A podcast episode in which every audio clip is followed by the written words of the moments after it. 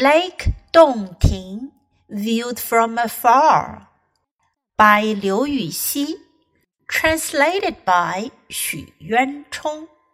The autumn moon dissolves in soft light of the lake, unruffled surface like an unpolished mirror bright. Afar, the isle amid water clear without a break looks like a spiral shell in a plate silver white.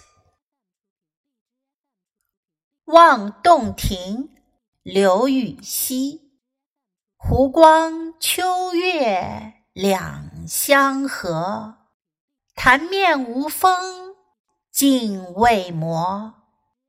遥望洞庭山水翠，白银盘里一青螺。